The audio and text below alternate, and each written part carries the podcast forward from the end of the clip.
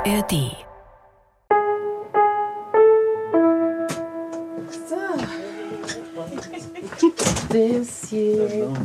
Ja, was macht ihr denn alle da? ja, sag mal. Wer ist denn heute Gast? Wir sind vier.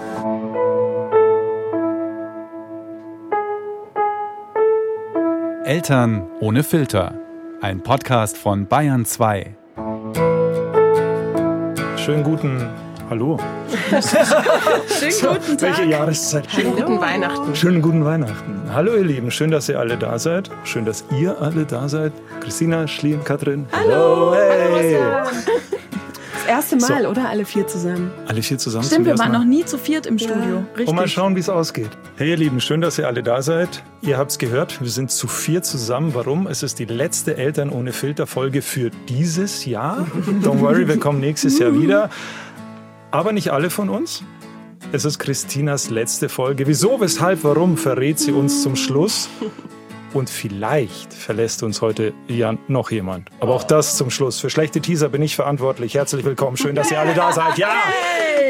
Okay. Ihr habt uns Fragen geschickt. Wir haben euch darum gebeten, uns Fragen zu schicken. Uns privat, allgemein zu Eltern ohne Filter, die haben wir gesammelt. Daraus sind ein paar Briefumschläge mit Fragen geworden. Deren Inhalt kennen wir noch nicht, die liegen vor uns. Die Regeln sind ganz einfach. 3, 2, 1. Irgendjemand fängt an, zieht den Umschlag, zieht da eine Frage raus und wir antworten auf alles von euch. Das ist eure Eltern ohne Filter Folge zum Abschluss dieses Jahres. Das heißt, die HörerInnen sind heute die, diejenigen, Die die, die uns machen. interviewen. Also Genau. Wir sind die Gäste. Schlimm, Okay, ich ne- nehme mal so einen Umschlag. Soll ich auch die Namen äh, vorlesen? Also ich sag schon immer, wer fragt, oder? Gerne. Ja. Hier steht, Rebecca fragt. Ah. Rebecca fragt, wer hatte die Idee für Eltern ohne Filter? Ich sage als allererstes Grüße an Rebecca, weil ich weiß, wer Rebecca ist. Und sie ist ein großer Fan von Eltern ohne Filter und wir mögen sie alle sehr, sehr gern. Deswegen Rebecca. Ja, Grüße gehen raus an dich, Rebecca, und danke für die Frage. Die Idee zu Eltern ohne Filter hattet ihr. Die Hörer und Hörerinnen und die Leute, die wir gefragt haben, wie ein Podcast aussehen müsste für Eltern in der Rush-Hour des Lebens. Wir haben den Auftrag bekommen von Bayern 2. Der Auftrag landete auf meinem Schreibtisch zusammen mit der Antonia Arnold. Vielleicht habt ihr ab und zu schon mal im Abspann von Antonia Arnold gehört. liebe Grüße. Und äh, die Antonia und ich haben dann irgendwie gesagt, so alleine können wir das nicht. Wir fragen mal, ob es Frauen, Männer gibt, die Lust haben, mit uns darüber zu reden. Haben uns ganz viele ins Funkhaus eingeladen. Es war ein sehr toller Tag mit, äh, ich glaube, zehn damals noch nicht Hörerinnen, sondern Miterfinderinnen. Und äh, Eva Karl Faltermeier war auch dabei, auch sehr bekannt in diesem Podcast. Die hat auch so ein kleines Stand-up gemacht und wir haben einfach gequatscht. Was interessiert die Leute? Was beschäftigt sie? Und die haben auch gleich gesagt, bitte Männer mit ansprechen. Wir haben keinen Bock am Abend, wenn wir dann das gehört haben, irgendwie noch unseren Männern das weiter zu erzählen, äh, sondern wir, und es soll echt sein und es soll aus dem Leben sein und wir wollen irgendwie keinen weißkittligen Arzt, Kinderarzt, der uns Tipps gibt oder irgendwie jemanden, der uns sagt, wie wir erziehen müssen, sondern wir wollen einfach hören, wie es andere machen und dann haben wir es ausprobiert und es kam gut an und es hat sich weiterentwickelt und dann kamt ihr alle dazu und genau, so kam die Idee.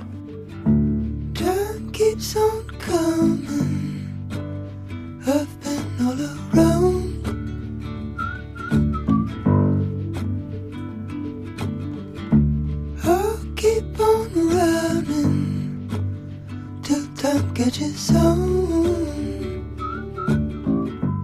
Sollen wir uns eigentlich nochmal vorstellen, wie sich unsere Gäste immer vorstellen, oder ist das Quatsch? Ach Weil die Leute uns kennen. Weil du auch gerade gesagt hast, wir haben alle Kinder und so. Ja, das machen wir. Ich stelle mich kurz vor und ich bin die Christina und ich habe drei Söhne und die sind fast zwölf, achteinhalb und fast drei und zwei davon haben bald Geburtstag in der Weihnachtszeit und ich finde das alles super stressig und dementsprechend entspannt bin ich heute hier. Äh, Katrin, jetzt darfst du. Ich bin die Katrin. Ich habe zwei Kinder, die sind acht und zwei und das ist voll cool, weil acht zwei ist mein Geburtsdatum. Also die dürfen gar nicht mehr älter werden. Stopp jetzt einfach. Äh, genau, ich habe zwei Töchter, worüber ich sehr glücklich bin.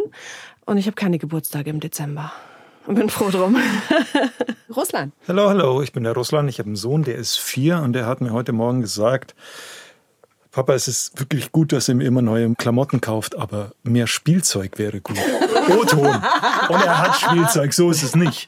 Er hat bestimmt nichts. Er hat nichts. Du gönnst ihm nix. Nee, das ist eine russische Familie. Nix. Wasser, Brot, fertig. Schlien gegenüber. Schlien. Hallo! Ich, bin gerade total äh, geflasht davon, wie, also, äh, wie groß eure ganz klitzekleinen Kinder irgendwie schon geworden sind. Also Russland spricht ganze, also Russland Russland spricht ganze spricht ganze Sätze. Sätze. Russlands Sohn spricht auch ganze Sätze offensichtlich mittlerweile. Katrins mini kleines Babymädchen, äh, wie bitte, ist jetzt schon zwei. Zwei. Und dein winzig kleiner Babysohn ist jetzt schon drei. Ja. Ich irgendwie, also Babys, die in diesem Podcast geboren winzig sind. kleinen Babys, deine, die in diesem Podcast geboren sind. deine winzig kleinen Babys. Meine winzig kleinen Babys, also tatsächlich.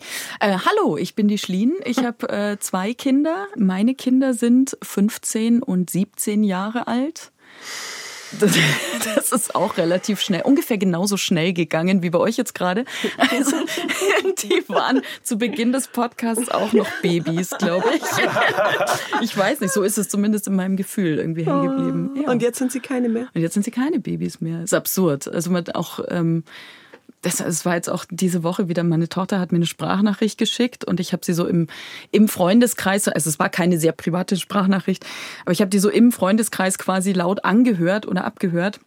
Und alle haben mich irgendwie angeschaut mit ganz großen Augen und gesagt, die klingt ja exakt so wie du. Ja, du hast die uns doch auch spricht wirklich exakt wie ich. Und in dem Moment habe ich es auch gehört. Das ist richtig krass. Also sowohl ihre Stimme klingt sehr ähnlich, als auch wie sie spricht, Als was sie sagt. Radiomoderatorin gar nicht so gut. Ich frage mich, Ich hab- wie sie das Ich findet. habe meine eigene kleine KI entwickelt, die mich ablösen wird. Nächste Wow. Frage. Ich habe die. Hand am Umschlag, weil ich habe gerade geantwortet, deswegen darf ich die nächste Frage vorlesen. Die nächste Frage von Flüvi. Kanntet ihr euch schon vorher oder seid ihr einfach Kollegen? Sind Kollegen, Du die sich bist bei schon mir irgendwann mal im. Radiostudio gewesen, Christina, oder? Du hast mich vorher mal interviewt zu irgendeinem Thema. Ich weiß nicht mehr, worum es ging. Wir haben uns da, glaube ich, das erste Mal gesehen. Also wir kennen uns auf jeden Fall aus dem BR, wir kannten uns nicht schon vorher, aber Ja. Schlien und mich verbindet eine sehr lange Geschichte, Das weil stimmt. Schlien kennt meine Mutter aus dem Radio und hat von meiner Mutter schon mal die Klappe vom Drucker auf die Finger gehauen. die hätten, bekommen. hätten Sorry, schon mal Mama. fast die Hand gebrochen. Ich habe quasi auf die jetzt 15 und 17 Jahre alten Kinder von Schlien aufgepasst. Da Ja. waren sie eins und drei. Eins, eins und drei. Da Ja. habe ich dich kennengelernt. Als ich nach München gezogen bin, warst du so ziemlich das erste Menschlein mit großem Herzen, das mir über den Weg gelaufen ist. Ja, da haben wir uns aber auch übers Radio, auch über den. BR kennengelernt, weil wir beide beim Kinderfunk bei Radio Mikro gearbeitet haben. wir haben Kindersendungen gemacht, ja. Ja. Ich habe eine Sendung über Marienkäfer, warum Marienkäfer Punkte haben, gemacht. Du hast, vor warum? allem, du hast vor allem zur Themensitzung mitgebracht, dass du im Bus saßt auf dem Weg zur Arbeit und nicht wusstest, welche Themen du vorschlagen sollst und dann vorgeschlagen hast, wie kommt man eigentlich auf gute Ideen? Stimmt, stimmt. Ich habe mich immer voll rauslabiert aus so Themenfindungssachen. Oh Gott. Oh, und da, da soll ich noch eine lustige Geschichte erzählen. Mein damaliges Kinderfunkkind, das damals neun Jahre alt war, ist Also, dass du interviewt hast dass im ich Kinderfunk. interviewt habe im Kinderfunk, regelmäßig interviewt habe im Kinderfunk.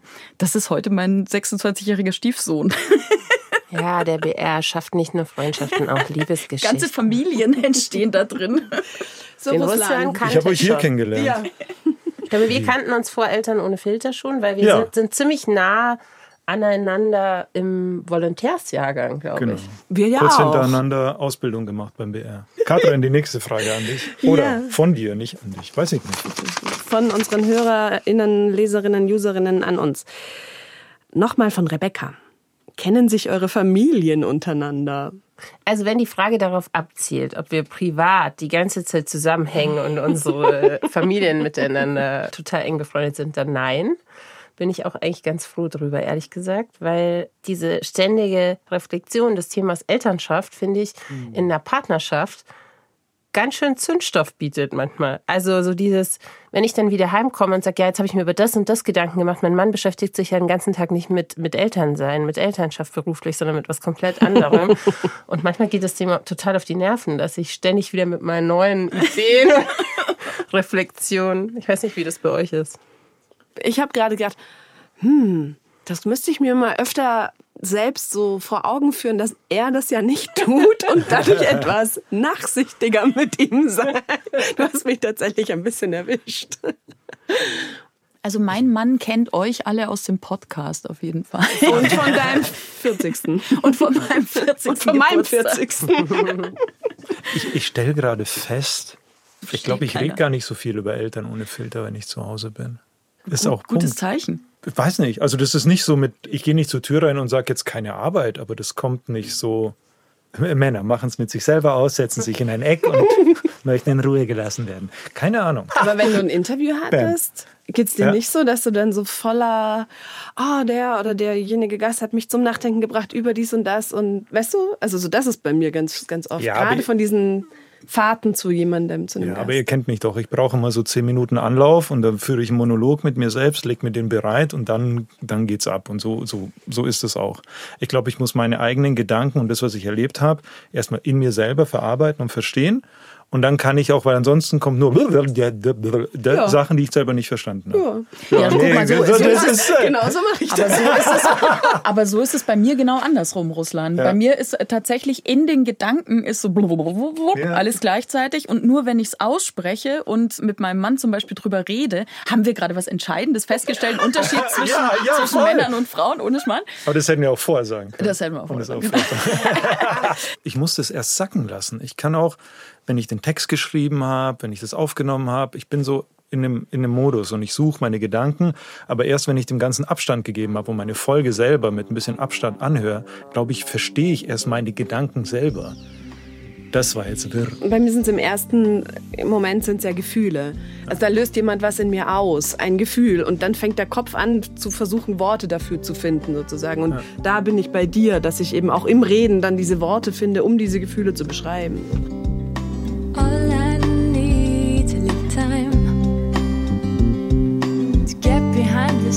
And cast my weight. All I need is peace of mind. I can celebrate.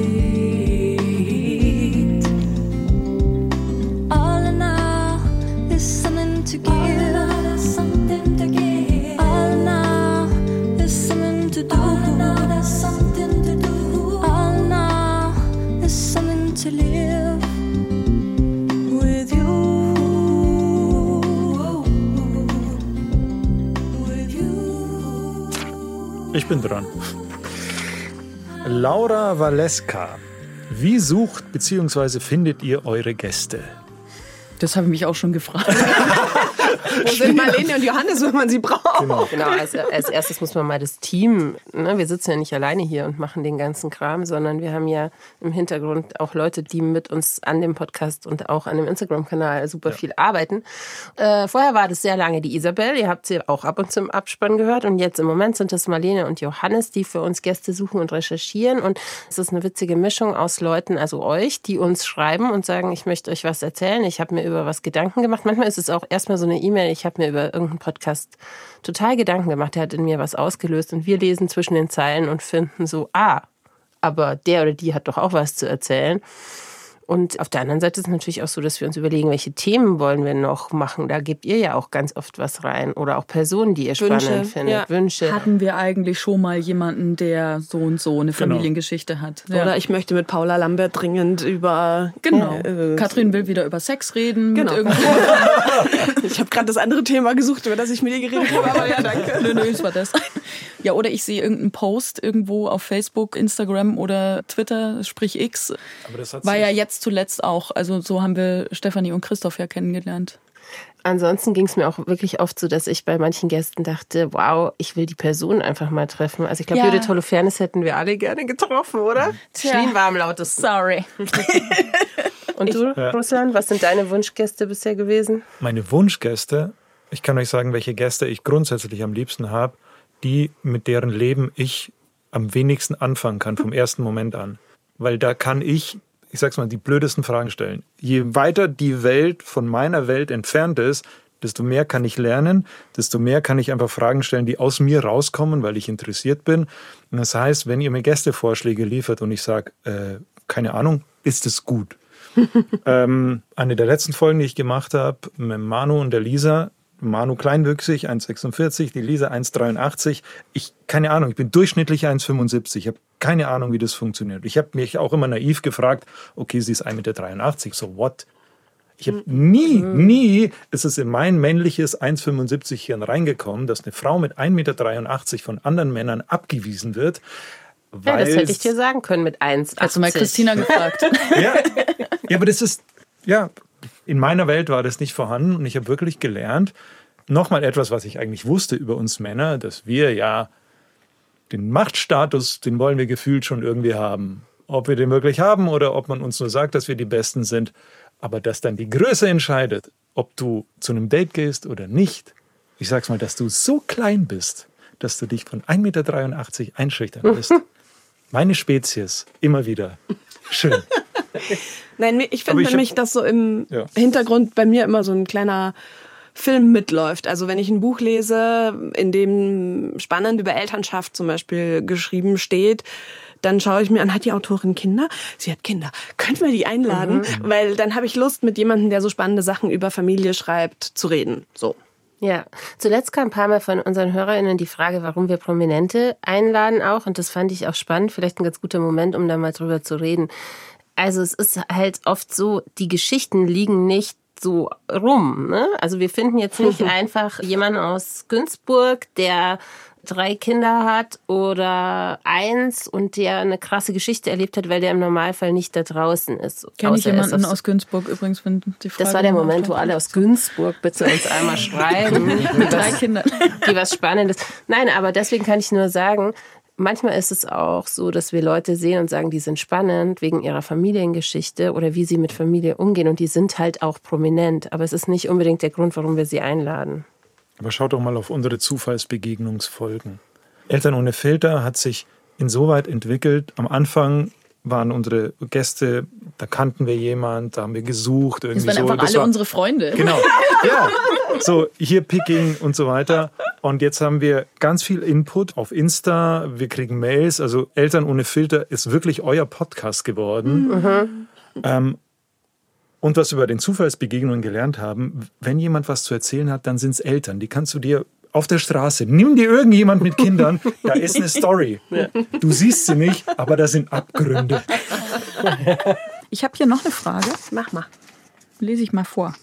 Äh, Irinius73 fragt, wie geht ihr mit tiefen und bewegenden Geschichten der Eltern um? Wie verarbeitet ihr sie? Uh, Indem wir in der Produktion weinen. Ich habe so viel geweint bei der letzten, vorletzten Produktion. Ich habe bei den Fehlgeburten geweint, zusammen mit der Produzentin. Wir haben Ja. einfach geweint, ja. Russland, hast du auch schon geweint bei einer Oh Produktion? ja.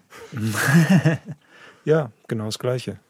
Genauso wie ihr, ich weine. Ich freue mich, ich weine und ähm, Eltern ohne Filter in vielerlei Hinsicht sehr reinigend. Ich wollte auch gerade sagen, indem wir die Gefühle auch in die Folge reinfließen lassen können. Ich möchte, ich glaube, es war die Antonia, die mal ganz am Anfang gesagt hat, da kommt keiner heil raus bei Eltern ohne Filter. Und das, den Satz habe ich mir gemerkt und manchmal habe ich ganz tief gespürt, was sie damit gemeint hat und gedacht, boah, tut es weh. Aber es ist gut. Es ist richtig gut. Das ist hier, hier sitzen nicht vier Journalisten, die hier die Arbeit machen. Da steckt unsere Seele mit drin. Wir gehen da nicht so raus, wie wir reingegangen sind. Ich habe aber auch gleich bei der ersten Folge, die ich mit meiner besten Freundin und äh, ihrem Ex-Freund gemacht hatte, das waren Käthe und Gregor zum Wechselmodell. Das war jetzt eigentlich kein Heul-Podcast. Das war jetzt keine hochdramatische Folge. Aber ich habe die ganze Woche, als ich dran gearbeitet habe, wir arbeiten ja immer so eine Woche dran an dieser Folge, bis sie dann produziert wird, da habe ich so viel geweint. Und das war gleich bei der ersten Folge. Und dann dachte ich, oh nein, geht es jetzt dann immer so? Muss ich jetzt alle zwei, drei Wochen jetzt hier irgendwie so krass eine ganze Woche weinen? Und nur um das alles rauszukriegen. Aber Gott sei Dank war es ja dann nicht so. Also wir haben ja auch sehr lustige Folgen irgendwie dazwischen. Eins möchte ich aber trotzdem tatsächlich noch sagen. Was mich gerade ein bisschen traurig macht, ist, ich habe diese wunderschöne Podcast-Folge mit Tina Pflanz gemacht, deren Mann gestorben ist vor fünf Jahren und die ihre beiden Kinder alleinerziehend großgezogen hat seitdem. Und diese Folge hat mich wirklich sehr viel bewegt, sehr nachdenklich gemacht und äh, ich habe da wirklich sehr, sehr viel Herzblut reingesteckt. Und ich habe jetzt so viel Rückmeldung von Freundinnen, von Freunden, von Bekannten, von anderen Eltern bekommen, dass sie diese Folge nicht angehört haben, Hm. weil es ihnen zu hart ist. Und das macht mich richtig, richtig traurig. Also ich kann es schon auch verstehen. Ich meine, man muss dafür gewappnet sein, man muss da auch gerüstet sein. Aber ich möchte eigentlich nicht, dass solche Folgen dann so absichtlich nicht angehört werden, weil Das ist eine Rüge. ich schimpfe jetzt gerade. Ja, ich, Nein, mach, ich, möchte einen ich kann's Zwischenton mit reinbringen. Ich gehöre zu denen. Und Katrin hat es auch nicht angehört. Ich habe es ja. auch nicht angehört. Mir ging es in der Zeit, als die Folge rauskam, nicht gut. Ja. Und ich habe sie muss gewappnet sein dafür. Ich habe sie ganz so. bewusst deswegen, also ich möchte quasi kurz äh, im Namen all derjenigen sagen, Selbstschutz darf sein. Ja.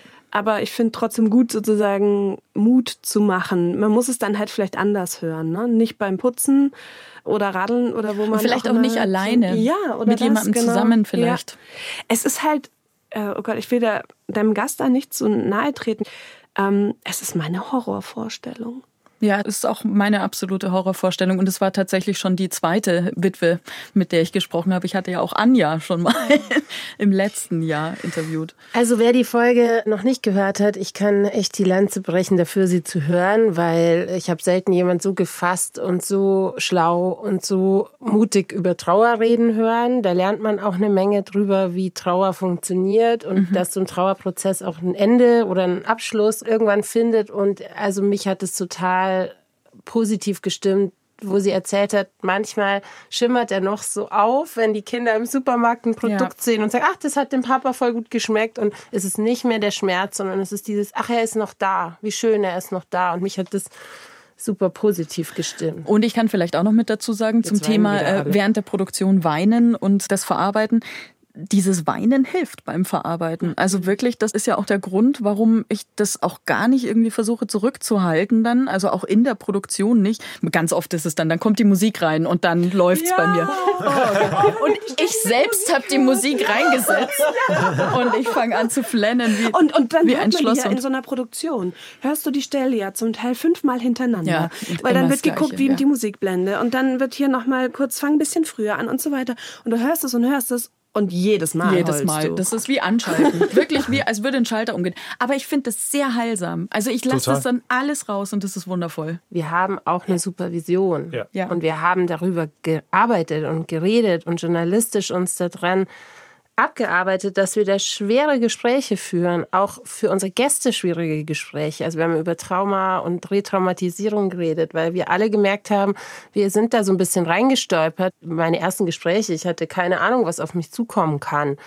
Und dann saß ich damals mit der Mutter, die das Kind in der 36. Schwangerschaftswoche verloren hat. Und es war kein professionelles Gespräch, das war einfach hart.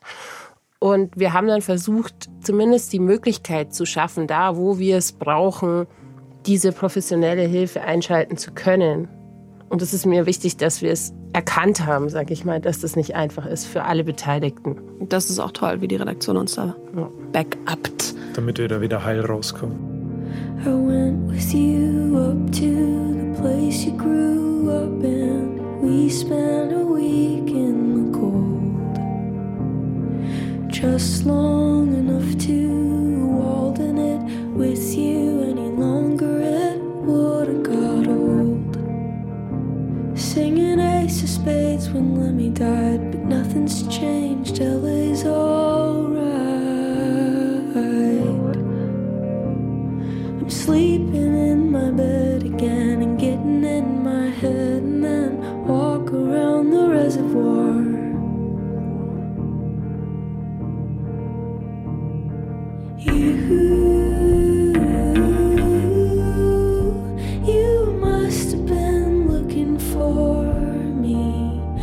Nächste Frage, nächste mach Frage. weiter. Ah, hab ich den Zettel noch raus. Oh, das ist lang. Okay. It's a story. It's a story. Kam per E-Mail, ein Name ist nicht mit dabei. Ihr habt schon so viele Eltern interviewt. Mussten Teile von Folgen oder gar ganze Folgen schon mal eingestampft werden, weil Dinge gesagt oder getan wurden, die gar nicht gehen? Ich denke an rassistische oder antisemitische Aussagen, gewalttätige Kommentare oder ähnliches. Ich frage, weil ich in allen Folgen, und ich habe sie alle gehört, Props, äh, das Gefühl habe, dass ihr ganz tolle Menschen interviewt. Und das brachte bei mir die Frage auf, ob ihr auch schon mal in bloß weg hier Situationen im Rahmen des Podcasts gelandet seid, die dann eben nicht veröffentlicht wurden. Können wir erstmal antworten? Nein. Gott sei Dank, nein. Nein. Never ever. Nein. Und das liegt aber an den Vorgesprächen. Das liegt an Marlene, an Isabel und an Johannes. Ja.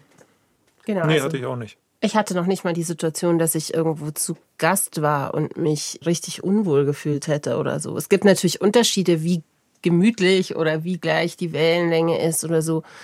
Aber ich dachte jetzt nie so, oh Gott, hier will ich nicht sein. Nee, das auf keinen Fall.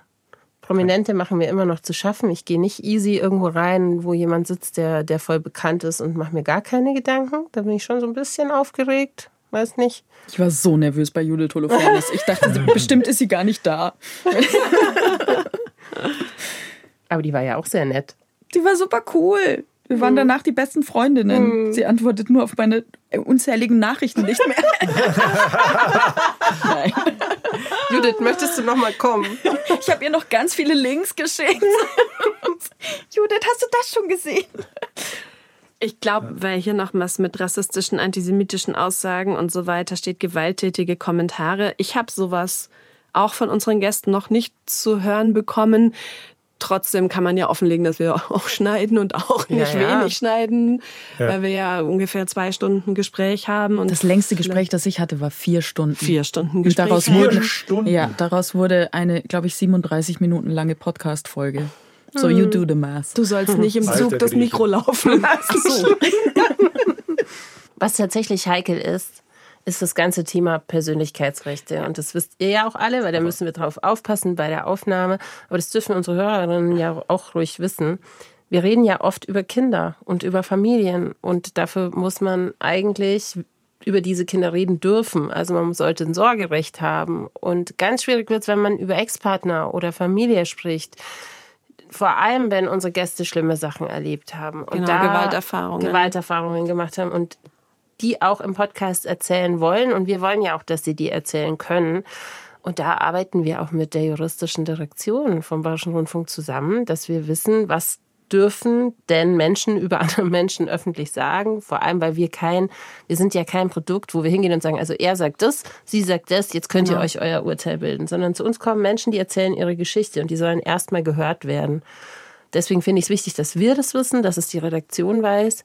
Da achten wir drauf. Ja.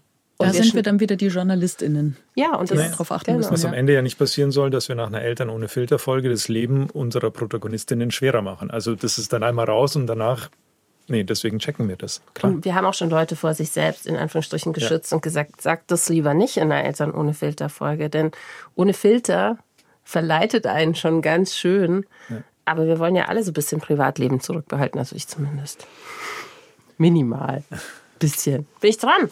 Vrenina fragt uns, wissen eure Familien, wenn ihr Privates über euch erzählt und wie stehen sie dazu? Ja. ich erzähle nichts, von dem ich nicht weiß, dass es approved ist. Also alles, was ihr von mir erfahrt, davon könnt ihr ausgehen, dass es mit meiner Frau besprochen ist und dass es alles im Rahmen stattfindet. Vielleicht habt ihr euch manchmal gefragt, wieso ihr nicht mehr über uns erfahrt oder vielleicht bei mir, weil ich mir manchmal denke, ich könnte mehr erzählen, aber ich erzähle es nicht, weil ich auch ein Privatleben habe, das ich schützen will. Ganz einfach. Ich bin immer super offenherzig. Und dann, ich komme immer nach Hause gelaufen und sage, ja, ist es okay, dass ich erzählt habe, dass du gesagt hast?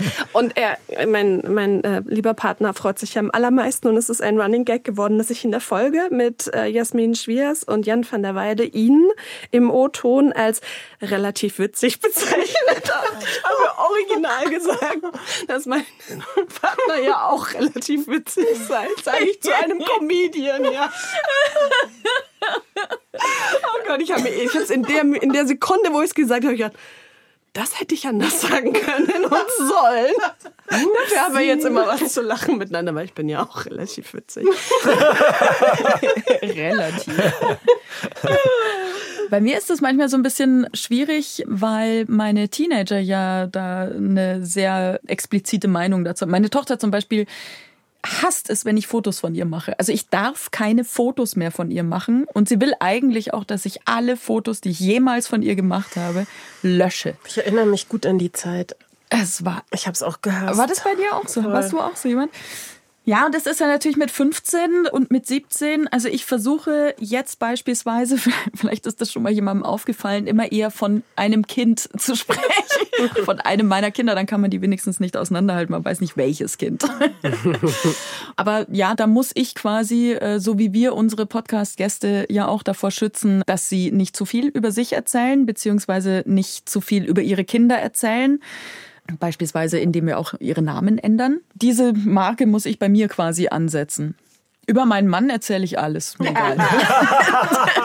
Ähm, ich kann mich an einen total spannenden Moment ganz am Anfang erinnern, wo mir auf der anderen Seite der Scheibe der Tobi gegenüber saß. Grüße an den Tobi.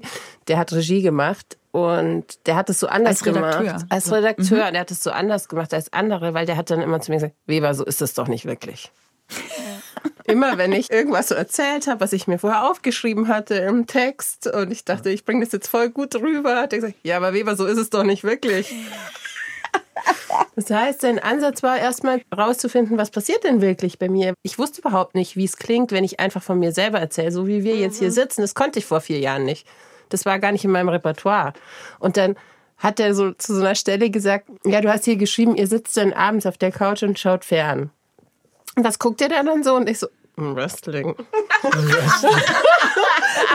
und er so, wie, was guckt ihr? Und ich so, Wrestling. Und dann habe ich das in der Folge gesagt. Also ich habe gesagt, ja, dann setzen wir uns halt abends auf die Couch und gucken Wrestling.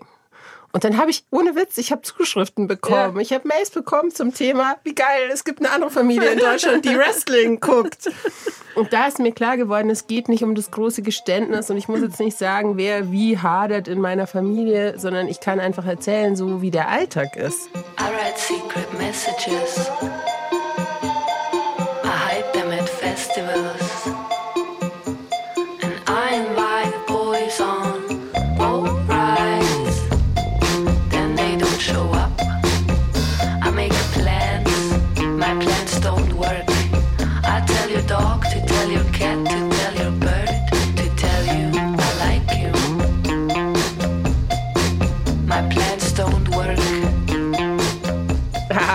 Ich habe hier einen Umschlag gefunden, da steht private Frage an alle. Soll ich? Gern. Von Annie Henniges. Was war die erste Sache, die ihr mit dem ersten Krümelchen freie Zeit gemacht habt, als die Kinder aus dem Gröbsten raus waren? Oh, das weiß ich noch ganz Wessen genau. Kinder sind aus dem Gröbsten Das weiß raus? ich noch ganz Die Geschichte genau. kenne ich, glaube ich, sogar. Das ist, äh, also da waren die Kinder noch lange nicht aus dem Gröbsten raus, sondern ganz im Gegenteil, da waren wir noch ganz grob drin. Da war noch richtig was los. Ich war da ja ähm, frisch alleinerziehend. Also das heißt, der Papa meiner Kinder und ich, wir hatten uns getrennt. Und er ist dann auch ausgezogen, hatte eine neue Wohnung, hat die schön eingerichtet und hatte natürlich auch die Kinderzimmer vorbereitet und hat dann die Kinder abgeholt für übers Wochenende. Und ich war an dem Abend mit einer Freundin verabredet. Ich glaube, er hat sie um 18 Uhr sowas geholt. Und ich kann euch sagen, ich saß bis 21 Uhr, glaube ich, einfach nur auf meiner Couch und habe bisschen geradeaus geschaut. Dann habe ich ein bisschen nach links geschaut. Dann habe ich ein bisschen nach rechts geschaut. Kurz habe ich auf den Boden geschaut und habe einfach nur dumm geschaut. Also sonst nichts. Und Aber das war glücklich. der entspannendste Moment meines Lebens. Natürlich mit tausend Gedanken im Kopf. Also es war schon weird plötzlich, diese absolute Stille. Ich weiß nicht, wie es euch geht, wenn ihr nach Ja. Hause kommt und es ist einfach gar niemand da. Und du, du sitzt dann da und es ist Very einfach. Aber es ist so viel niemand wert. da. Oh, diese ruhige Wohnung. Das ist so krass. Und das war und es gab's zu der Zeit gab's das eigentlich gar waren nicht bei mir. Also ich kann mich nicht erinnern, dass es das.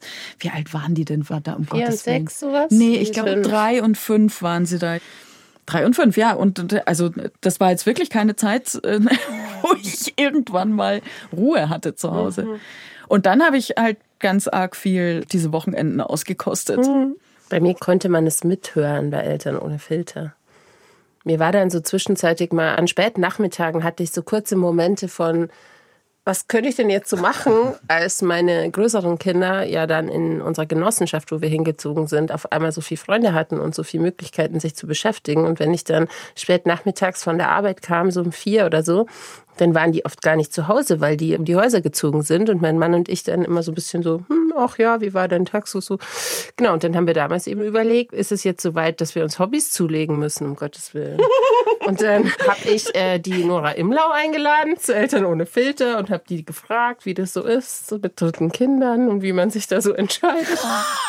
Das ist euer Hobby geworden. Dann hat sie gesagt, äh, ja, vielleicht erstmal schauen, Ressourcen, ob die da sind und wie man die füllen will. Und dann haben wir eine Unterhaltung darüber geführt, ob wir jetzt eben an dem Punkt stehen, dass wir sagen, wir kommen jetzt aus dem Gröbsten raus und wir wollen, ne, wir wollen jetzt Hobbys und wir wollen jetzt reisen und wir wollen das Haus umbauen oder so. Und wir haben beide gesagt, nee, da sind wir noch nicht. Wir können uns das einfach gut vorstellen, jetzt nochmal so ein Zwerg auf der Hüfte sitzen zu haben. Und ich glaube, es war auch so ein bisschen egoistisch, weil ich wollte noch mal so die junge Mama sein. Ich wollte noch nicht so die mittelalte Mama sein. Also ich habe noch ein Kind gekriegt. Erinnerst du dich an dein Krümelchen? An Zeit. Ist es schon da? Nee, ich glaube, das, wovon ihr redet, ist nicht da.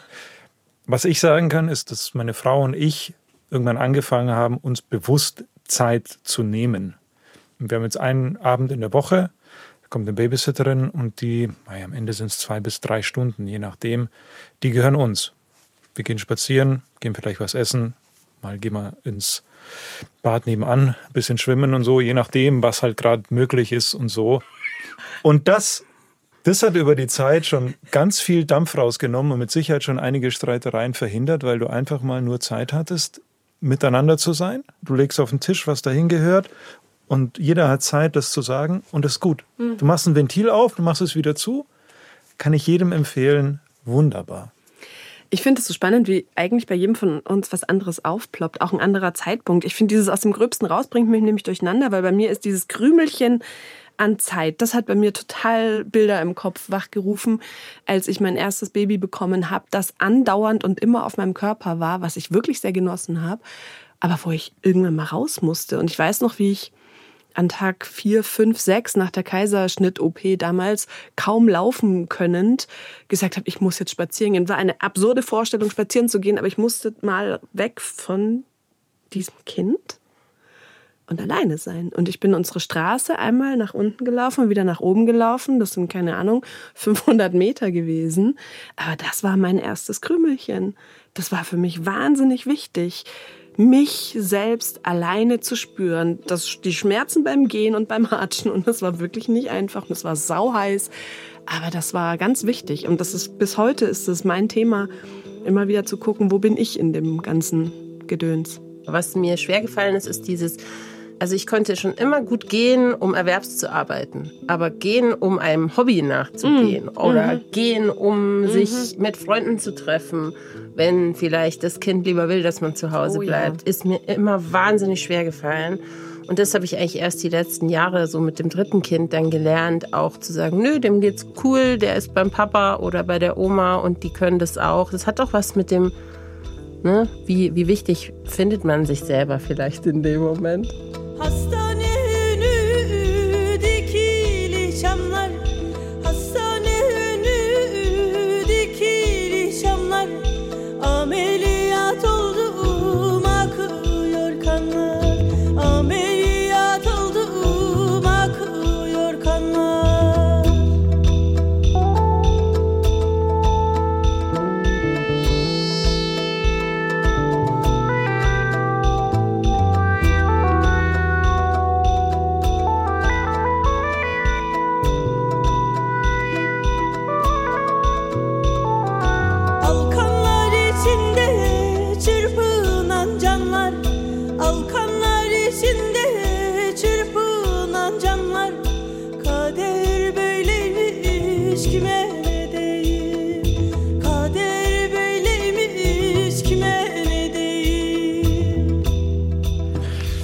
Frage. Ich habe hier ganz viele. Oh, oh, oh, hier. Frage an Schlien. Von Gebhard Sonja. Was hat dir als Mama mit ADHS am meisten geholfen, den Familienalltag zu überleben? Äh, Lass mich reformulieren, was hilft dir als Mama mit ADHS am meisten, den Familienalltag zu überleben? Ja. genau. Ich kann mal sagen, die Vorteile, äh, die ich äh, daraus erkannt habe aus dem ADHS, sind beispielsweise, dass ich ganz tolle kreative Sachen mit den Kindern schon immer machen konnte, ohne mich darum zu kümmern, wer den Scheiß wieder aufräumt. ja, ich kann halt sehr gut Sachen einfach liegen lassen und es ist mir egal. Ich habe auch nicht den Anspruch an mich selbst, die Wäsche unter Kontrolle zu bringen oder sowas. Insofern lebe ich da relativ gechillt. Das ist eine der Errungenschaften aus Eltern ohne Filter, dass ich mir den Satz abgewöhnt habe, zu sagen, heute schaut's aus, wenn jemand zu Besuch kommt. Because it's a lie. Es schaut immer so aus. Es schaut nur nicht dann so aus, wenn du zu Besuch kommst und dich vorher ankündigst, weil dann räumen wir extra auf. Nein, aber vielleicht tatsächlich eine Antwort auf die Frage mit dem ADHS. Ich finde, meine Kinder haben mir in Sachen ADHS sehr viel beigebracht, weil mit Kindern musst du einfach eine gewisse Routine oder eine gewisse Festigkeit bieten können. Und die Art von Verantwortung hat es mir einfach abverlangt, bestimmte Dinge zu tun und bestimmte Dinge regelmäßig zu tun und darauf Wert zu legen und darauf zu achten. Jetzt mal von der Ordnung oder Unordnung äh, völlig abgesehen, scheißegal, das ist nicht wichtig, sondern es sind andere Dinge wichtig und ähm, Die Zappel Philippa ist zum Fels in der Brandung geworden. so ein bisschen. Ich habe vielleicht, dich immer keine als Ahnung, Fels ja? erlebt, als Oh, ich dich als du? Mama erlebt habe. Ich finde dich ja eh eine großartige Mama. Wie ich dich damals kennengelernt habe, als ich noch keine Mama war, fand ich immer, dass du das ganz. Also sorry, aber ja, weil jetzt gerade, wo du das sagst, fällt, mir- also ist ja das das, was du immer für deine Kinder warst oder bist. Nächste Frage. Wer ist schneller? Ich will, ich will auspacken. Ich, ich hab's, ich hab's, ich hab's, ich hab's. Ich hab's erster, erster, erster. Ed Al-Krin fragt Christina, was ist dein ultimativer Tipp für Jungsmamas? Go! Ich habe vorhin von dieser Gruppe erzählt, die wir am Anfang kennengelernt haben, die uns den Input für Eltern ohne Filter damals gegeben haben. Und da gibt's eine Mama, die hat drei Töchter. Und die hatten Familienfotos gemacht vor kurzem und ich folge ihr auf Instagram. Und da waren vier Frauen, die geglitzert haben in tollen Kleidern und der Papa. und dann habe ich ihr geschrieben, ich fühle deinen Mann irgendwie. Bei euch glitzerst du. Das, das bin ich. Und dann hat sie geschrieben, aber du bist doch die Queen. So. Und das ist ja so ein bisschen dieses Bild, vier Männer und eine Frau und dann muss die ganz toll behandelt werden. Und genau das will ich nicht. Ich will nicht, das dass meine auch nicht, Söhne oder? die Mama auf den Sockel stellen und die Mama ist so toll. Mein ultimativer Tipp für das Jungsmama sein ist, einen Partner an der Seite zu haben, der wirklich die Verantwortung teilt und übernimmt. Weil das ist mein Partner, mein Mann. Und es war für ihn überhaupt nie eine Frage, dass er genauso diese Sachen übernimmt. Also, dass er kocht, dass er sich um die Kids kümmert, dass er Elternzeit nimmt. Das waren alles keine Sachen, die ich ihm irgendwie aufzwingen musste. Und ähm, Klar gibt's immer noch so Themen wie Mental Load oder so, wo wir über die Jahre gelernt haben, da ist doch noch mehr Rollendenken in uns drin, als wir beide gedacht hätten. Aber ich finde es halt so cool, wie er mit den Jungs interagiert und was die Jungs von ihm so mitnehmen. Also die nehmen natürlich dieses Klassische mit, wenn er ein Fahrrad repariert, weil ich das nicht kann und ich habe zwei linke Hände und nicht, weil ich eine Frau bin, sondern weil ich es einfach nicht kann und es mir keinen Spaß macht. Und auf der anderen Seite, die Jungs total begeistert sind vom Thema Kochen, weil ihr Papa halt ein großartiger Koch ist und sie immer schon mitkochen und auf dem Herd sitzen und da mitmachen. Und deswegen würde ich sagen, der ultimative Tipp ist, ist authentisch vorzuleben, wie Männer und Frauen ganz normal so das machen, was ihnen halt taugt und nicht diese Geschlechterklischees vorleben, weil sie von ihnen erwartet werden. Christina, jetzt möchte ich mal ganz kurz äh, etwas mit dir machen. Was ich mit dir machen würde, wärst du jetzt mein Podcast-Gast. Ich muss jetzt da aber nachfragen, und zwar als ehemals alleinerziehende Mutter. Mhm. Du kannst ja nicht davon ausgehen, dass du immer Ein mit einem Partner zusammen sein musst. Also müsste das nicht vielleicht auch was sein, was Ah. aus einem selber kommen könnte? Also wa- was jetzt gar nicht mal so auf die Verteilung quasi angewiesen ist? Ähm, ich glaube, was, was mir wichtig ist als Mama von Söhnen, ist dieses Thema, wie fühlen die sich genauso ernst zu nehmen, wie wenn das Mädchen wären und die genauso zu trösten und nichts lag mir ferner als ein mini kleines Baby irgendwie geschlechtergerecht abzuhärten oder also so, das, die Vorstellung liegt mir so fern. Da war einfach ein kleines Kind und wenn das geweint hat, habe ich das getröstet und ich glaube, ich hoffe, ich habe sie nicht als Männer behandelt oder als Jungs. Das wäre ja schlimm. Das wäre ja schlimm. Manchmal denke ich für die Pubertät, ich fand mich selber echt ätzend. Vielleicht sind auch Söhne was Cooles.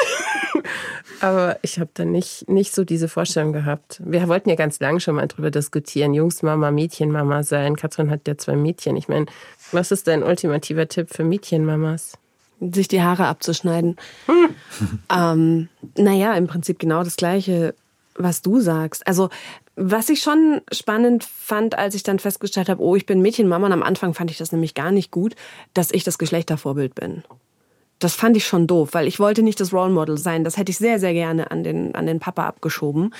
Aber ansonsten ganz genau das, was du sagst und halt immer wieder darauf aufmerksam machen, dass es jetzt nichts, wie, wie du es gerade beim Fahrradschrauben gesagt hast, nichts mit dem Geschlecht zu tun hat. So. Katrin. Marlies fragt, weil sie noch kleinere Kinder hat, wie gelingt es dir, deinen Partner Care-Arbeit übernehmen zu lassen? Sie lacht und die, Fra die Frage ist noch nicht mal gestellt.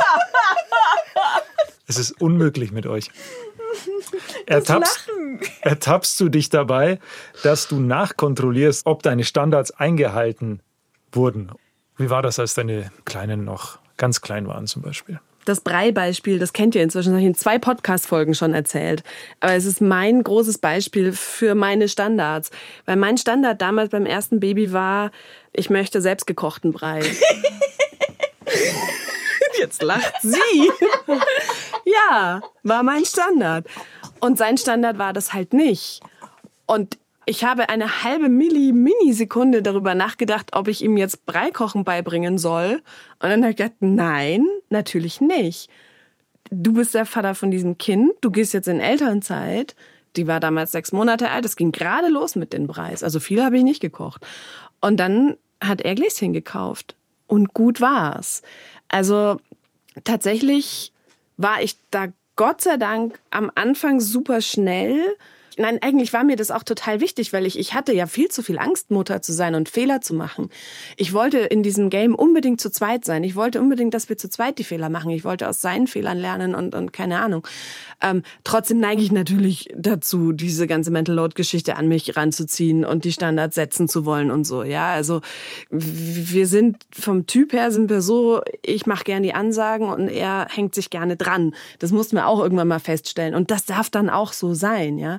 Aber zum Beispiel neulich war ich abends mit einer Freundin weg und ähm, ich habe sie dann nach Hause gefahren, da war es 10 Uhr und sie sagte, mindestens eins meiner Kinder wird jetzt noch wach sein, das schläft ohne mich nicht ein. Und es war so, die Dreijährige war noch wach und ist ihr entgegengelaufen. Und das ist jetzt sehr groß dahergeschissen zu sagen, sowas würde uns nicht passieren. Aber tatsächlich ist das was, worauf ich von Anfang an eben aufgrund dieser Angst, glaube ich, wahnsinnig viel Wert gelegt habe, dass er und ich dieselbe Wichtigkeit für dieses Kind haben und den gleichen Zugang und alles wissen, wo alles ist. Und neulich habe ich ihn aus dem Schulladen angerufen und gefragt, welche Schuhgröße hat sie nochmal? Weil einfach, ich finde, jetzt sind das zwei Kinder und zwei Zahlen, das ist mir zu viel. Bei einem hat ich immer, die mit den drei Kindern lacht. Ähm, Ich sag nur Saisonwechsel. ja. Ja. Also du hast nicht Gate gekiept, du warst keine Maternal Gatekeeperin, du hast nicht gesagt, wie es laufen soll. Ich, also was ich schon mache, ist, ich spiegel meinem Partner Sachen. Etwas, was ich mir von ihm auch wünsche. Also, da, dass ich nach einer Situation zu ihm sage, mir, ich würde dir das jetzt gern mal spiegeln und dann mach draus, was du willst. So. Also wenn du der Papa sein möchtest, und das meine ich dann auch wertfrei, aber es wäre eine Situation, in der ich über mich nachdenken wollen würde, dann entscheide dich dafür. Ich habe gerade nur, ich sehe gerade nur den Anlass, dir das einmal zu spiegeln. So mache ich das. Klingt kaum aggressiv. Könnte ich total gut nehmen. Wenn du es so sein willst, bitte. Ich würde Musst nicht so selber sein wissen. wollen. Musst du selber wissen. Ihr seid auf übrigens einem guten Weg. Ich muss übrigens gerade mit dem Brei deswegen so lachen, nicht weil ich es lächerlich finde, dass man Brei selber kochen will, sondern weil ich genau den Anspruch hatte an mich damals und das aber mit mir selber ausmachen musste, dass ich das innerhalb, innerhalb Ja. von zwei Wochen war das vorbei. Ich habe sehr viel versucht, Brei zu kochen. Das ging so schief. Bei uns war es Alter. andersrum. Ich habe immer ein Gläschen gekauft und mein Mann, als er in Elternzeit gegangen ist, der alte Angeber, hat sofort angefangen, Gemüse zu kochen für dieses Kind. Es hat es auch noch gegessen. Bei mir hat es nie auch nur ein ganzes Gläschen gegessen. Männer. Das heißt, manche Dinge, ja, kann der eine und andere kann der andere oder so.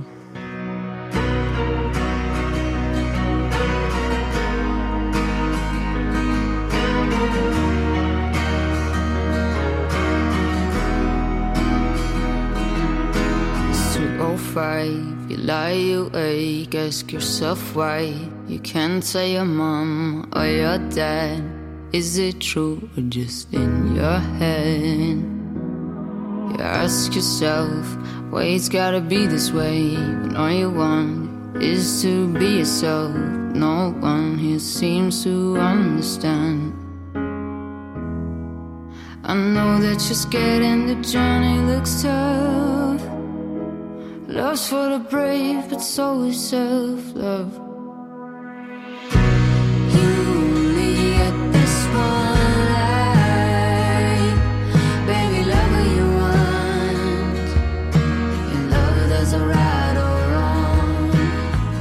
Ich habe am Anfang was angeteased, was jetzt gelöst werden soll.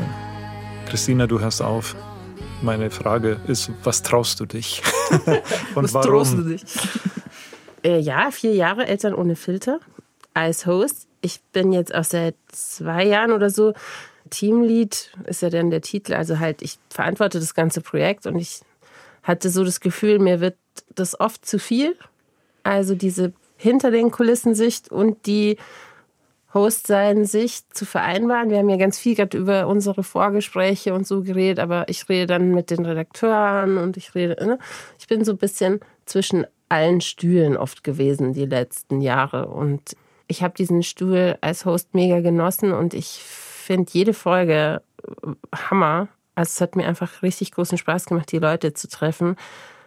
Aber ich hatte so das Gefühl, ich werde dem nicht mehr gerecht und ich werde mir da nicht mehr gerecht. Ich habe so viele Folgen über Zeit gemacht. Ihr habt sie vielleicht zum Teil gehört. Zeit, die so knapp ist, das Leben, das so eng getaktet ist. Und irgendwie dachte ich, muss jetzt dem Taten folgen lassen und wenigstens eine Sache, auch schweren Herzens, aber aus meinem supervollen Leben abgeben. Und das ist das Hosting bei Eltern ohne Filter. Schade. Ja, ich finde es auch schade. Aber es wird wieder was kommen. Irgendwas. Und ich bleibe ja für das Projekt. Deswegen, ich darf euch alle weiter begleiten. Und wer mir eine E-Mail schreiben will, darf immer noch an Eltern ohne Filter at bayern 2.de schreiben. Christina liest mit. Und ich habe vorher noch was angeteased. Und mehr sage ich jetzt auch nicht. Wir warten, wer die Stimme erhebt. Irgendjemand muss jetzt sagen, dass er oder sie auch aufhört, gell? Ja. Ja. Nicht mehr als Host zur Verfügung stehen wird. Man, man hätte so ein Gewinnspiel draus machen können. Ach, verdammt. Ja, dann hallo, ich bin die Jolene.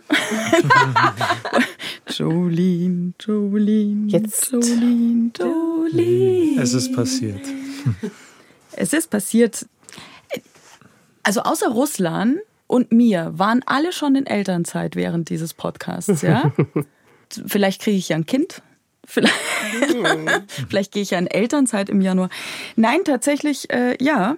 Ich würde mich ab Januar um ein neues Baby kümmern, das aber kein Baby ist, sondern ein Projektbaby. Und das möchte ich sehr gerne aufziehen und groß werden sehen. Und deswegen muss ich leider, wie sagt man, meinen Hut äh, ziehen, nee, meinen Nehmen. Hut nehmen, meine. Jacke nehmen. Mein, mein Wir, Schal- wir ziehen den Hut. mein Schal Wir um. ziehen den Hut vor dir. Ich nehme ihn. Dann nehme ich den Hut. Wir müssen sagen, dass das für uns alle auch noch ganz schön frisch ist. Ja, Ja. Dass wir das kam neu. das eigentlich erst seit heute so richtig wissen und ein bisschen Weil wir traurig nachtragend sind. sind, auch. rede ich nicht mehr mit dir. Also Christina habe ich schon verarbeitet, Schlien habe ich noch nicht verarbeitet, muss ich zugeben. Ich möchte an der Stelle auch Danke sagen für die wahnsinnig vielen netten Nachrichten und E-Mails, die ich bekommen habe, dass ich mit dem Hosting aufhöre. Es war wirklich herzerwärmend und ganz, ganz toll. Einfach was will ich auch. merken. Deswegen, ich hänge jetzt die Latte hoch. Ihr müsst der Schlien schreiben. Ja, ich bin ja nicht aus der Welt, ich lebe ja noch. Mit dem Russland muss ich noch Bier trinken gehen. Ähm, Katrins Ja. äh, Geburtstagsgeschenk muss ich noch einlösen, beziehungsweise sie Wir für müssen mich nicht nur Bier einlösen. trinken gehen, Go-Kart fahren. Go-Kart fahren wollten wir Russland, fahren. genau. Und Mit Katrin ins wollten Kino. wir ins Kino Ja. gehen und die Christina muss sich endlich verhaften, dass sie mal ein neues Hobby kriegt, statt äh, statt Wäsche falten. Nee, statt Wäsche falten, wie deine Söhne das offensichtlich kundgetan haben. Das hat mich schockiert. Aber nichts mit Handarbeiten. Nein, du gehst mit mir ins Theater. Ja. Weil du liebst das Theater und du musst öfter ins Theater gehen. Ja. Und ich mache das möglich für dich, Christina. Das ist großartig. Jetzt haben wir ja dann endlich Zeit. Ihr Lieben, schön, dass ihr bei uns wart. Schön, dass ihr da wart. Es war richtig mega mit euch. Also, wer, wie. Äh, Man man muss sich immer einigen, wer ist eigentlich ihr, ne? Genau. Also du hast jetzt uns gemeint und ich habe jetzt die gemeint. Also ja, danke an die Fragen, dass ihr uns so aufmerksam zuhört immer. Danke euch. Jetzt kommt die Musik. I stop and wonder how this happened after all. And it's been coming.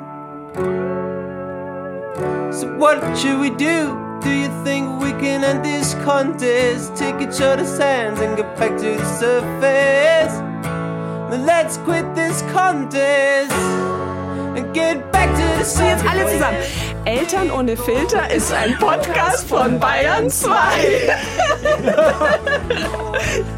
Jeden Freitag gibt's eine neue Folge in der ARD Audiothek, wo ihr uns übrigens auch abonnieren solltet. Vorbereitet hat diese Folge Marlene Mengi, aufgenommen hat Roland Kupetz und produziert Michael Heumann. Und ihr, ihr lieben Eltern ohne Filter, kommt jetzt gut rüber ins neue Jahr. Alles Liebe und wie immer noch ein Podcast-Tipp von uns für euch. Die Panzer kommen ab 13 Uhr ungefähr. Ab dann ist Ausnahmezustand in Berlin. Nach dem ersten Toten hat mich Mama angerufen und meinte, es gibt Tote auf dem Maidan, ich muss dahin. Wir müssen uns vor Augen halten, dass äh, die Islamische Republik einer der brutalsten Regime auf dem Planeten ist. Ich bin Shahrzad Eden Osterer. Im Podcast Protestcast mache ich mich auf die Suche. Was bringt Menschen in autoritären Regimen dazu, auf die Straße zu gehen? Und wie reagieren politische Systeme auf den Protest? Wir schauen in den Iran, in die DDR 1953, auf den Prager Frühling 68 und auf die Euromaidan-Proteste in der Ukraine. Mit ExpertInnen und mit Menschen, die dabei waren. Ich werde mich mein ganzes Leben daran erinnern, wie stolz ich war, Teil dieser Menschenmenge zu sein.